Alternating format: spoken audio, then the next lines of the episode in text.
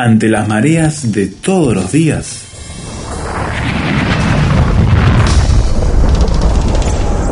Llegamos a tierra firme.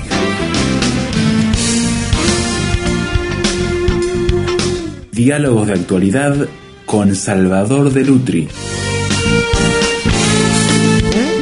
Llega un momento en la vida en que todos buscamos nuestras raíces, de dónde venimos, nuestros antecedentes familiares que nos ayudan a proyectarnos hacia atrás mirando quiénes somos y por qué estamos aquí. En muchos casos en Latinoamérica, Salvador, se ha dicho que nuestra descendencia tiene que ver con la gente que llegó en los barcos y que descendemos muchas veces de la gente que llegó en los barcos de Europa. Eso creando todo un estatus eh, poblacional muy importante que a finales del siglo XIX, sobre todo, y principios del XX, inundó buena parte de Latinoamérica con la inmigración. Eh, tú mismo, en tu familia, tenés ese mismo tipo de antecedente, ¿verdad? Sí, en mi familia, toda la, mis cuatro abuelos eran sicilianos pero no se conocían de Sicilia, se conocieron aquí. Y por eso quería hablar de la nostalgia del inmigrante. Sí, sí. Porque si hay alguien que palpó la nostalgia del, inmigrante es el que vivió en Buenos Aires. Claro. Una ciudad netamente receptora de los barcos Inmigratoria. Vos fijate que los inmigrantes, eh, de, dónde venía la inmigración? La mayor inmigración vino de Italia, un 45% de la inmigración. Después venía España. Sí.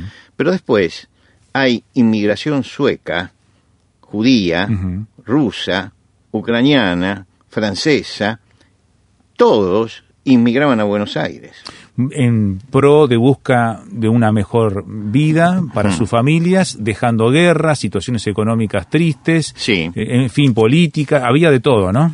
No, había de todo, por supuesto. Algunos, los, los judíos, por ejemplo, ¿por qué en, Argentina al judío le dicen ruso?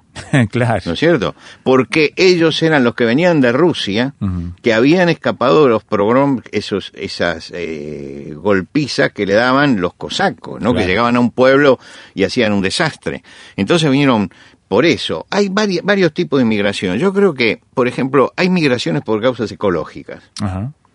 Fíjate el volcán que... Exacto. ¿no? La gente tuvo que irse a otro lado, mucha gente.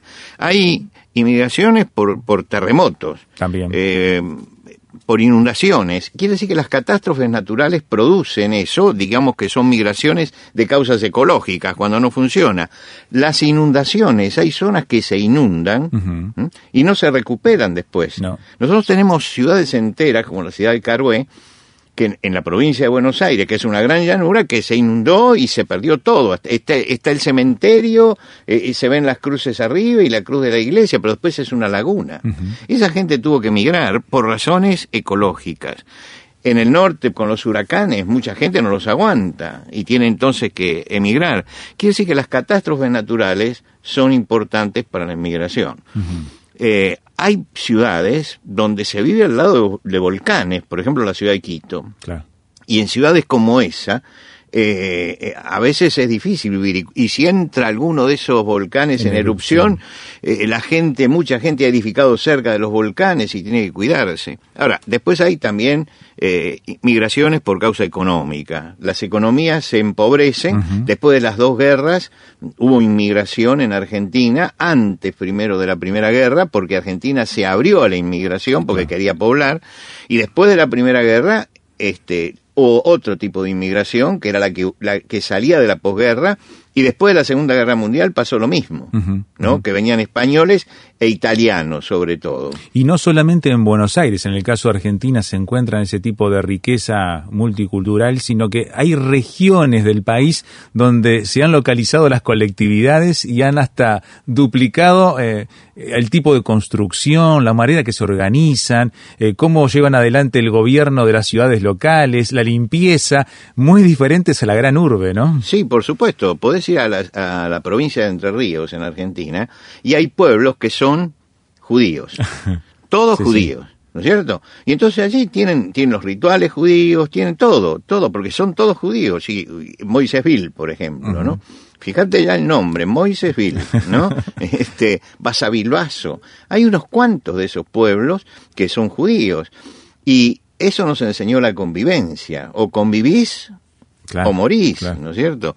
Quiero decir que las migraciones por causas económicas fueron importantes porque, bueno, por la falta de empleo, por la condición de vida, muchos venían, por la educación. La educación en, en Argentina todavía sigue siendo gratuita hasta la, la educación universitaria. Y e- es de calidad porque la Universidad de Buenos Aires está considerada entre las mejores de América, ¿no? Yo estudié todo lo que estudié, lo estudié en, en colegios este, Públicos. sí. Ahora, hay migraciones políticas también. También. Políticas porque persecuciones religiosas, persecuciones ideológicas, eh, persecuciones raciales, esas, esa- y por otro lado, migraciones por causas bélicas, que es lo que estamos viendo, por ejemplo, con los ucranianos que tienen que huir de los rusos y todo eso. Y también por causas bélicas en la posguerra, porque la posguerra produce hambre. Y si hay hambre, entonces hay refugiados o hay gente que se va y tienen que emigrar. Es terrible, pero tienen que emigrar. Por supuesto que a veces son explotados. Hay países donde el inmigrante llega y es bien recibido y hay otros países donde no. En algunos países viven rápidamente en la legalidad, en otros viven en la ilegalidad. Sí. Este, y los que viven en la ilegalidad son explotados, ¿no? Porque se le da trabajo, pero a mucho menos de lo que se le da Y a con, un y con carencia de servicios de todo tipo, ¿no? Yo recuerdo que te hablo solamente en Buenos Aires, en el centro de Buenos Aires. Yo vivía en un pasaje, ¿no? Es decir, un- una cuadra y dos avenidas a los costados. Era muy ancho y allí yo vivía en una casa donde éramos, donde eran descendientes de italianos, al lado descendientes de españoles, del otro lado, pero así, pegado, Hmm. Sí, de sí. alemanes. Mira. ¿no? Si ibas a la esquina, estaban los árabes que vendían carbón, que nosotros decíamos los turcos. ¿no es claro. Están los turcos. En la verdad enfrente estaban, había gente judía. Entonces, cuando salíamos a la calle a jugar, porque en aquel tiempo que no había ni internet ni televisión, se salía a la calle a jugar. Ya todos piensan este es un dinosaurio, pero yo soy pre-televisión. Cuando salíamos a jugar, jugábamos entre nosotros. Y entonces el, el rusito, como le decíamos al judío, era un compañero de, de, de- de juegos como, como el español, como el de... Todos al mismo nivel. Claro, sí. y después nos invitábamos, voy a tomar la, venite a tomar la leche a mi casa. Sí. Y entonces aprendíamos de la cultura de uno, de la cultura del otro. Yo conocí el strudel, por ejemplo, yendo a la casa de al lado, ¿no? Este, porque lo hacían los alemanes. Claro. Lo mismo la, la cocina judía. Hace poco en un programa yo elogié la cocina judía, la conocí ahí, ¿no? Quiere decir que todo esto nos habla de gente que se tuvo que adaptar, pero detrás de ellos había una profunda nostalgia. Nostalgia. La nostalgia. Lo- El anhelo de la tierra que se dejó detrás. La cultura, la familia, el lugar de vivencia, todo. Pensemos un poco en lo que sucedía con la inmigración de, ese, de ese tiempo. Mi familia materna vino antes de la Primera Guerra Mundial. Vino, vino mi abuelo y mi abuela. Se conocieron en Argentina y se casaron en Argentina. Los dos sicilianos.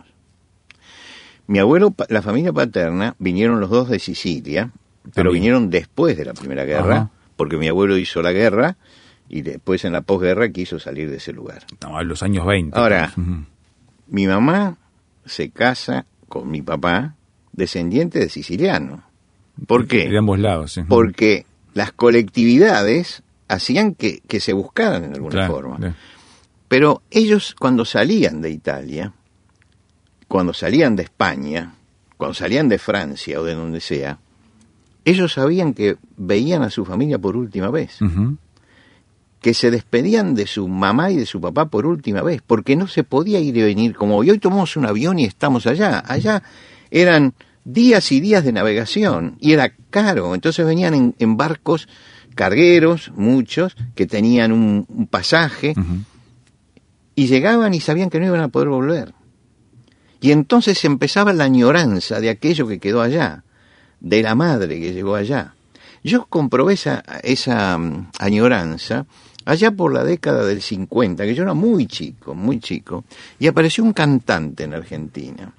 Un cantante que venía de Brooklyn, pero que era, había estado, pasado su infancia en Italia, Ajá. y era de ascendencia italiana y cantaba en italiano. y cantaba canciones que escribía él, que yo veía que mis abuelos, tanto los de un lado como los del otro, lo escuchaban y lloraban. Y lloraban. Lloraban. ¿Por qué? Yo me acuerdo las canciones, buen paisano, buen paisano, buen paisano, ¿cómo está? ¿no? Es decir, entonces después empecé a prestar atención, ¿qué es lo que decía esa canción que los hacía llorar? Yo no lo voy a decir en italiano, pero la traducción dice, eh, hue paisano, es, es la forma de saludo, Claro. paisano, ¿no? Sí, sí. Y después dice, ¿cómo está? Tinta, papel y lapicera, queridísima mamá, yo aquí estoy muy bien, no te preocupes. Y tú dime cómo está papá. Te ruego que me contestes rápido y no me hagas esperar. Claro. Esa es la experiencia de todos, que mandaban la carta, Que demoraba que semanas demoraba y meses. semanas y meses en llegar. Dice, te ruego que me contestes rápido y no me hagas esperar. Y espera, espera, espera, hasta que una carta llega, escrita por una hermana, y dice que mamá no está. Ujú. Toda la tragedia. esa es sí. la tragedia. Es la tragedia del inmigrante. Y por eso lloraban. Claro. Porque era lo que les había pasado a ellos. Que no habían podido volver.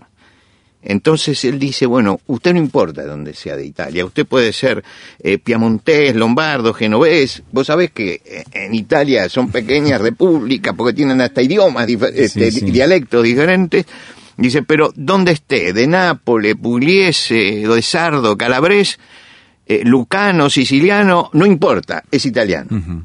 Y entonces dice, cuando lo veas, estrechale la mano. Claro. Este hombre cantaba eso y la gente lloraba.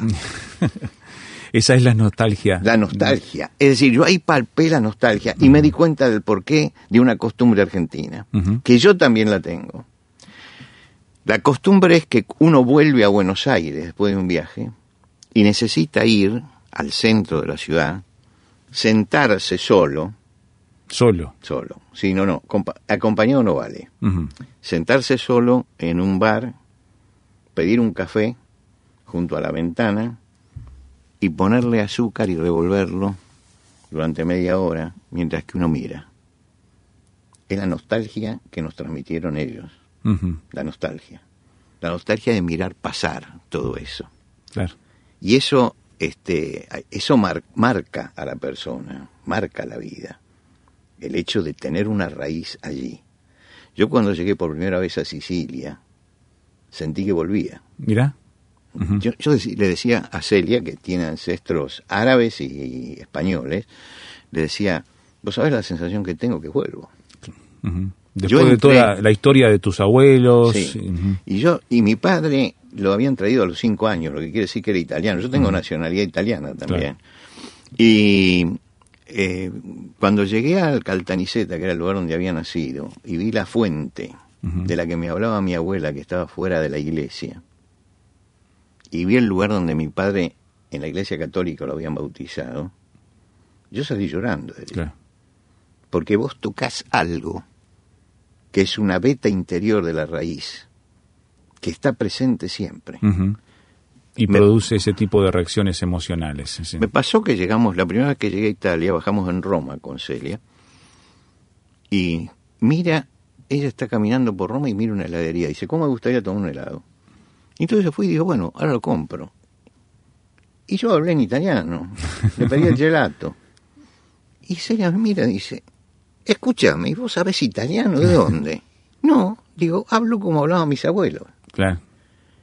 Esa noche me compré una revista de historietas, el Topolino Michele, el ratón Mickey, para aprender el diálogo, ¿viste? Porque lo que me costaba era dialogar. Hoy voy a Italia y dialogo con cualquiera. Le cuento la historia de mi familia, no tengo problema. Nunca, nunca agarré un libro para estudiar italiano, pero el hecho de haberlo escuchado quedó allí en el Instalado, sustrato. Imagínate, un hombre casado que empieza a hablar italiano y su mujer le dice, ¿y de dónde lo aprendiste? Digo, no, estoy hablando como hablaba con mi abuela. Claro. ¿no? Que, porque justamente, y, y después me corregían algunos en Italia, porque si usted es de Sicilia, sí, porque esta palabra ya la pronuncian así. Entonces aprendí después Las eh, entonaciones. las entonaciones, lugar. ¿no? Las entonaciones. Y llegué hasta en, en Holanda, en una plaza me encontré con un italiano, me puse a hablar y dice, usted es lombardo, ¿no? Digo, no, digo, no, no acertó, no acertó. Napolitano no, no, no soy napolitano. Este, Le digo, ¿y qué es? Argentino. No lo podía creer. no lo podía creer. Pero Argentina, Buenos Aires, fue la ciudad más poblada de Italia. Italianos en, no había, claro, era una ciudad que tenía más población que cualquier ciudad grande de Italia. Eso explica por qué el sentido fuerte de la nostalgia allí metido en la cultura este, argentina y específicamente en toda la gente que estaba allí. Hacemos un corte, estamos en tierra firme mirando el porqué de la nostalgia del inmigrante y que nos enseña a nosotros. ¿Volvemos enseguida? Sí, sí, sí, volvemos.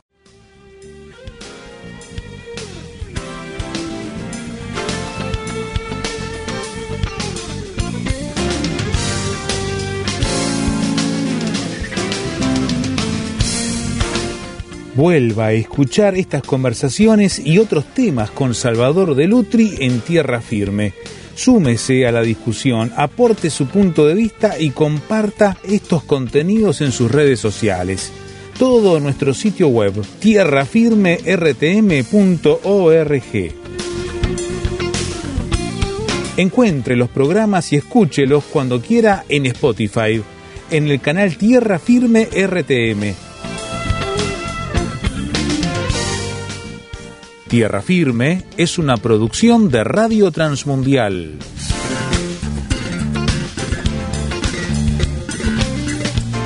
Estamos en Tierra Firme con Salvador de Lutri hablando de la nostalgia del inmigrante, aquel que llega y deja todas sus raíces detrás y va a vivir un nuevo ambiente que le impone nuevas costumbres, nueva cultura, nueva realidad.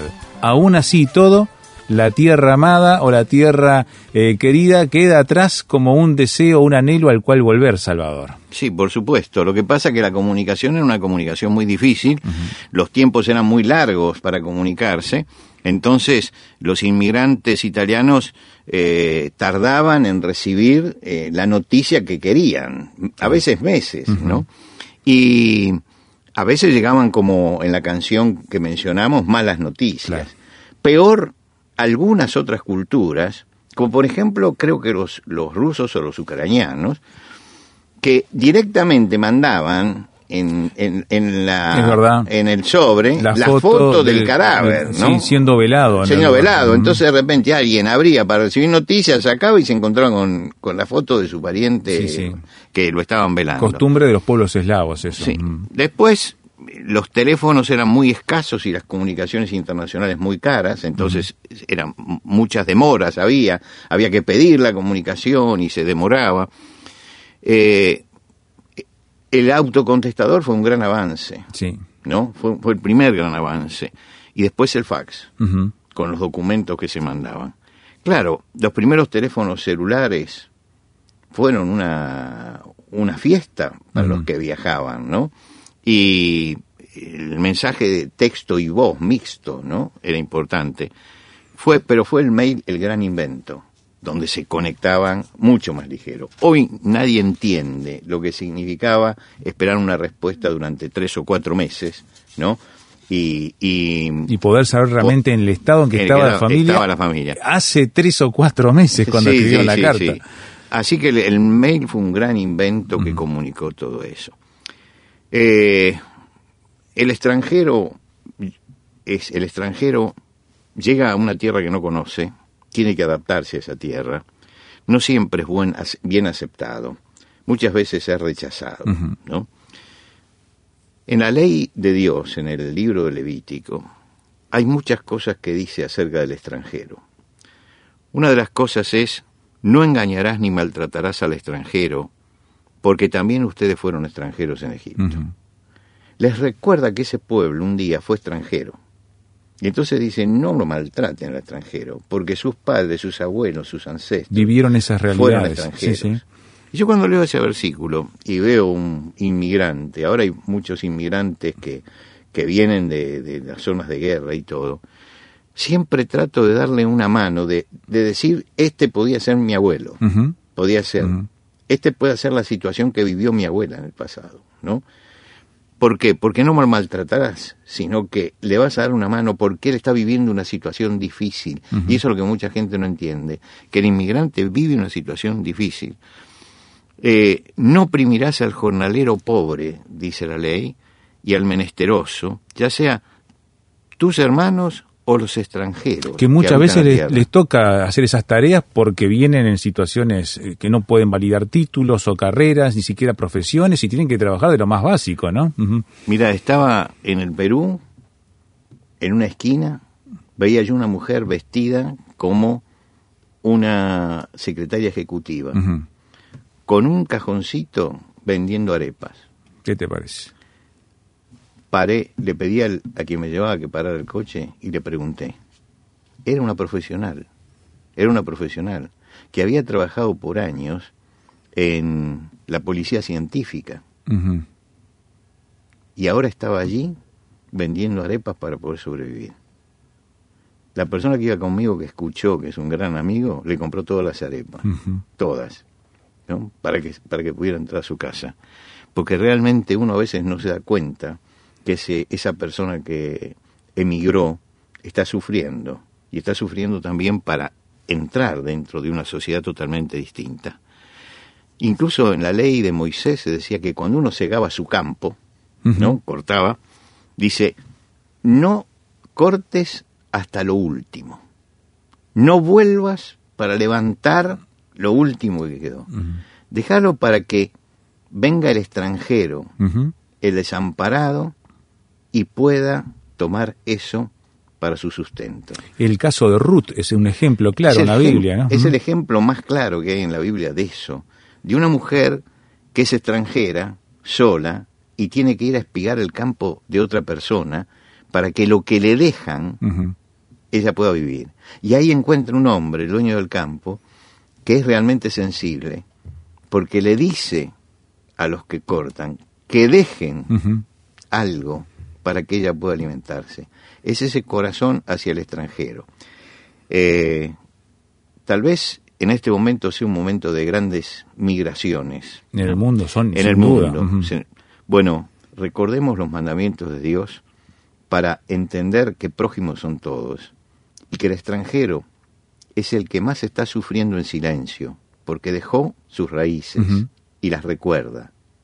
Y entonces tendamos siempre la mano cristiana, aquel que tiene que vivir en una tierra que es extraña para él, y hagamos que sea confortable, para que ese lugar pueda sentirlo en alguna forma, no en forma completa, pero en alguna forma, como un reemplazo de su hogar.